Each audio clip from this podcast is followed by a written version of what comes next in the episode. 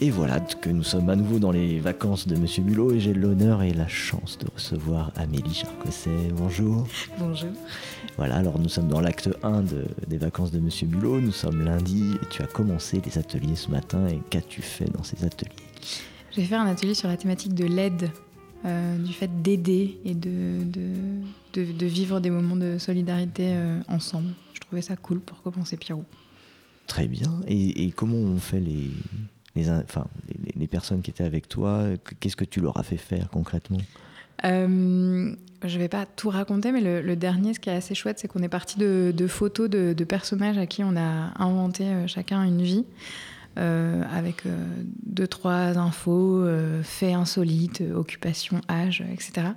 Et une fois qu'on a eu partagé ça, on devait écrire un texte où la personne que tu avais créée aidait euh, la personne créée par euh, la personne à côté de toi. Ah d'accord. Et donc en fait, chaque personne se retrouvait à écrire un texte où le, personnage aide, et puis dans le texte suivant, le même personnage est aidé par quelqu'un d'autre en fait. Donc c'était une grande, une, grande, parandole. Mais oui. Formidable. c'était beau. Et l'exercice a plu? Ben, je crois, mais les gens, les gens sont demander participants. J'espère qu'on aura des participants, oui, qui vont venir euh, pouvoir lire ce texte. Donc, à, la limite, il nous faut deux participants minimum. C'est ça. Sinon, ça ne marchera pas. Mais je crois qu'en fait, ce qui est chouette dans, ce, dans cet exercice-là, c'est qu'on voit euh, déjà un même personnage qui prend vie dans deux textes différents. Donc, ça, c'est toujours chouette. Et puis, ce côté euh, chaîne, quoi. Parce qu'on on parlait avant, on a travaillé sur un texte de Pérec. Euh, avec des verbes à l'infinitif, où on racontait une relation d'aide avec juste des verbes à l'infinitif. Et on se rend compte que du coup, comme les verbes sont à l'infinitif, on ne sait pas forcément de qui ça parle dans la relation. Et donc j'aimais bien jouer sur cette ambiguïté, en fait, sur le fait que bah, parfois on aide et parfois on est aidé. Et l'idée, c'est que voilà, c'est un mouvement et une énergie euh, comme ça. Et finalement, la farandole n'est pas une grande ligne, mais un cercle. C'est ça, exactement. Donc euh, on reboucle avec le, tu vois, la lecture de toute la, toute la table. Quoi. Tout ça avec, euh, avec de l'écriture. Bravo, Amélie. Merci. Pour la suite, tu as prévu quoi? Tu as, d'autres ateliers? Je crois que mardi, tu fais. Euh... Ouais. Mardi, je fais un cœur de lecteurs et lectrices. C'est euh, une proposition que j'ai découverte avec Coraline il y a quelques années ici. Et euh, qui est une, une proposition de, création collective. Euh, donc, c'est une forme d'écriture, mais où on travaille chacun à partir d'un extrait de texte qu'on apporte. Et en fait, on, on utilise un de, des textes qui va servir de texte souche et dans lequel on vient greffer des expressions et des mots extraits de tous nos autres textes. Et du coup, on, crée ce texte collectivement et petit à petit, ça détourne le sens euh, initial du texte. C'est assez jubilatoire. Enfin, il y a un côté, euh, surtout si on prend un grand classique. Euh. Tu prends un grand classique, oui, c'était la question qui bah allait arriver. Tu prends un grand classique pour faire ça Non, enfin, en plus là, j'ai pas de livre, mais chaque personne amène un livre et puis en fait, on écoute tous les extraits et on en choisit un. Mais je sais que les fois où on a je sais pas, esquinter ou, euh, ou améliorer euh, Marguerite Duras ou euh, enfin voilà, il y a un petit goût de, je sais pas, d'interdit, tu vois, de, de toucher à la littérature et d'en faire autre chose. Enfin, c'est. Est-ce que, alors, par rapport au livre, quel est ton rapport au, au, livre? Est-ce que toi, tu te permets d'annoter tes bouquins, les choses que tu lis ou pas du tout? C'est sacré tu... Non, moi je, non, moi je corne, je corne beaucoup les pages pour bah, juste pour garder des extraits que je vais utiliser en atelier après. Et je trimballe énormément les livres. Et donc, je suis fascinée par les gens qui ouvrent les livres un tout petit peu et quand ils les ont lus, on dirait qu'ils sont encore neufs. Moi, je suis incapable de faire ça. J'aime pas les éditions de minuit parce que du coup, ils deviennent crades hyper vite euh, parce que parce qu'il y a toujours du thé, du chocolat. Enfin, voilà. Non, ouais, les livres, pour moi, c'est.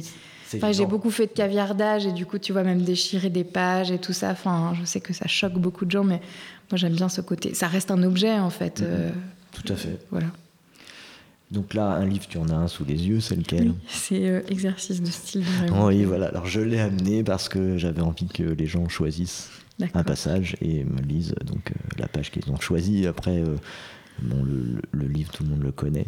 une histoire racontée de façon déclinée 99 fois. Raymond Queneau, c'est à toi. Je le découvre en même temps, du coup. Hein. Passé indéfini. Je suis montée dans l'autobus de la porte Champéret. Il y avait beaucoup de monde, des jeunes, des vieux, des femmes, des militaires. J'ai payé ma place et puis j'ai regardé autour de moi.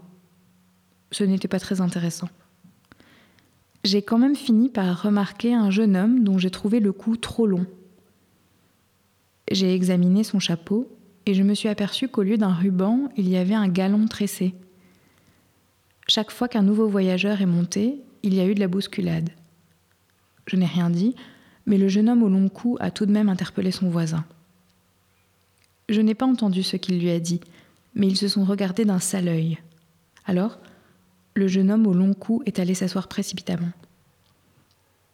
En revenant de la porte Champéret, je suis passé devant la gare Saint-Lazare. J'ai vu mon type qui, qui, discutait avec un copain. Celui-ci a désigné du doigt un bouton juste au-dessus de l'échancrure du par-dessus. Puis, l'autobus m'a emmené et je ne les ai plus vus. J'étais assis et je n'ai pensé à rien. Merci. Voilà. Donc euh, d'autres invités, bien sûr, suivront et feront euh, une lecture. Je ne reprendrai pas le même, je leur interdirai de, de, faire le même. Page 47. Elle est à toi. Euh, une dernière petite question, oui, sur le. Donc, ça, c'est. On a parlé de ce que tu allais faire demain et tu as aussi une balade. J'ai une balade vendredi matin. Vendredi matin, donc tu fais un poème de marche. Exactement, ouais. Donc là. Un poème de marche, c'est une euh, balade mhm. euh, pendant laquelle on marche en silence et on compose chacun, chacune euh, un poème qu'il est interdit d'écrire, donc dont on se répète les vers au fur et à mesure pour pouvoir les mémoriser. Et c'est au point d'arrivée de la balade qu'on prend le temps d'écrire tout le poème en fait. Donc le, le poème se crée pendant la balade et se termine quand la balade se termine aussi. C'est une proposition de Jacques Jouet à la base. Et euh, voilà, c'est la tradition du vendredi matin euh, à Pirouésie. Et beaucoup de gens étaient, euh, étaient prêts à y aller, j'ai vu. Oui, il y a toujours beaucoup de gens qui, qui, ont, qui ont peur parce qu'ils disent qu'ils n'ont pas de mémoire. Mais en fait, c'est aussi l'occasion de, de, tester plein de choses sur comment est-ce qu'on retient des choses et de d'essayer de faire sur des, des, rythmes de chansons ou de trouver des rimes ou de, d'avoir des, voilà, des rythmes qui, qui, reviennent, des boucles, etc. Qui, et le fait de, de, créer le poème sur le, sur le trajet, en fait, quand on le récite ensuite, il y a vraiment ce truc où on se souvient du trajet, on, se souvient des éléments, on, le refait. Quoi. On revoit les images de tout ça. Ouais, ouais j'adore. Et puis de toute manière, tu guides, euh, tu guides les gens là-dedans. Oui. Et puis on peut écrire un haïku. moi aussi, c'est très court et voilà, c'est tranquille. Tout va bien. Très bien, bah, je te remercie Amélie. Merci et puis à, plus tard, peut-être dans la semaine, euh, sur Radio Flow. Avec joie.